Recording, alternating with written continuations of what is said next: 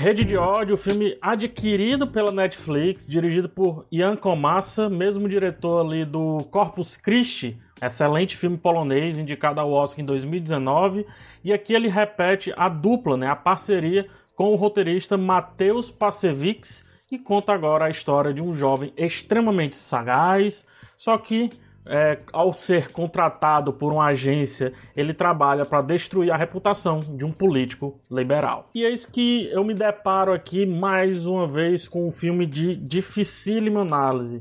É, como separar realidade e ficção quando a nossa realidade está cada vez mais fictícia e a nossa ficção cada vez mais realista? Assim como o filme Coringa, eu preciso dizer que Rede de Ódio é dessas produções perigosas, excelentes de assistir, mas igualmente intensas, ao ponto de guiar a cabeça ao ódio a partir de dois pontos de vista. Um deles é o ódio em si, né? Aquele ódio que, enfim, leva várias pessoas a cometerem atrocidades aí na nossa sociedade, e o outro é o nosso ódio pelas escolhas feitas ali pelo roteiro do filme, por tudo que a gente vai acompanhando. Isto posto, é, sigamos e analisemos aqui como esse sentimento de constante repulsa é trabalhado no filme Rede de Ódio. É, existe uma máxima na boa montagem que, é, que diz assim: que permaneça no filme apenas o necessário, né?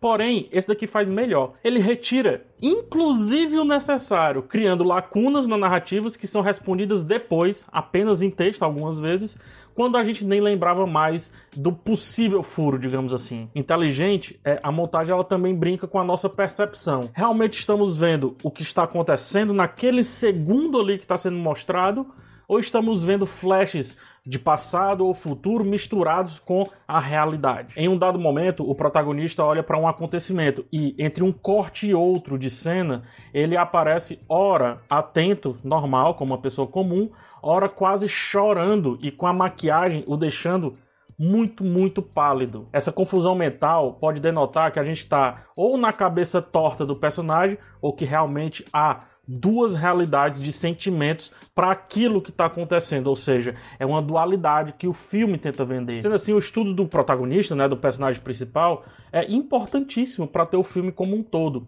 Nos é apresentado, como eu falei, uma dualidade, né, uma ambivalência, digamos assim. É, de um lado, a genialidade que corrompe, do outro, a corrupção que se alimenta da genialidade. Tomás, o nosso protagonista, é inteligente e é daquelas inteligências boas de acompanhar, dignas de um seriado Dexter ou por que não de um Batman. Ao mesmo tempo, é nojento, usa a sua inteligência contra a, a moralidade pura, é, destou tudo com as suas ações e entorpece a gente, né, os espectadores, que vão acompanhando essas mesmas ações. Afinal, é, você acredita no Tomás que quase chora vez ou outra ali no filme? Qual é o resultado de tanto egoísmo misturado com ganância? O ódio que aparece no título é fruto dessas duas forças, e ele acaba sendo apenas um meio e não necessariamente o fim que é o que a gente vê. Em tempos que lados do espectro político se estapeiam com fake news, Rede de Ódio ele vem debater essa mesma situação a partir de um ponto de vista diferente. A pergunta que ele propõe é: e se nenhum e nem outro lado estiverem realmente lutando entre si porque decidiram por isso, mas lutando entre si por existir uma figura que perpassa os dois lados e se mantém tão firme na realidade ali quanto também escondido. E então o debate que eu levanto sobre dualidade cai como uma luva nessa situação. Ora, se o jovem Tomás ele chora e ri ao mesmo tempo, digamos que ele pertence literalmente aos dois lados dessa moeda, aos dois lados dessa balança completamente desequilibrada. Ele pertence a uma direita representada ali por uma agência ou a uma esquerda representada ali por um político. E enquanto essas duas forças lutam, vários outros pagam o pato e um, uma figura sorri e chora ao mesmo tempo. Destaque então para a atuação do Maciej Muzialowski. Demorou muito para falar esse nome, então relevem.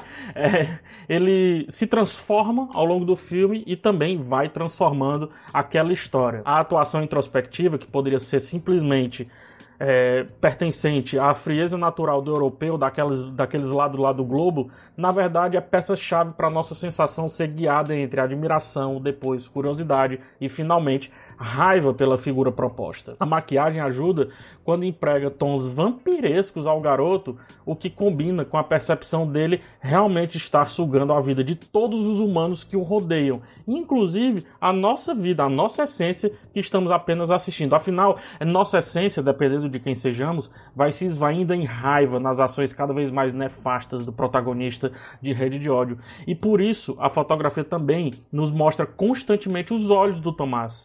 O filme ele não quer que a gente saia dele, mas também não o entrega por inteiro antes do momento certo. Momento certo esse que o filme sabe muito bem qual é.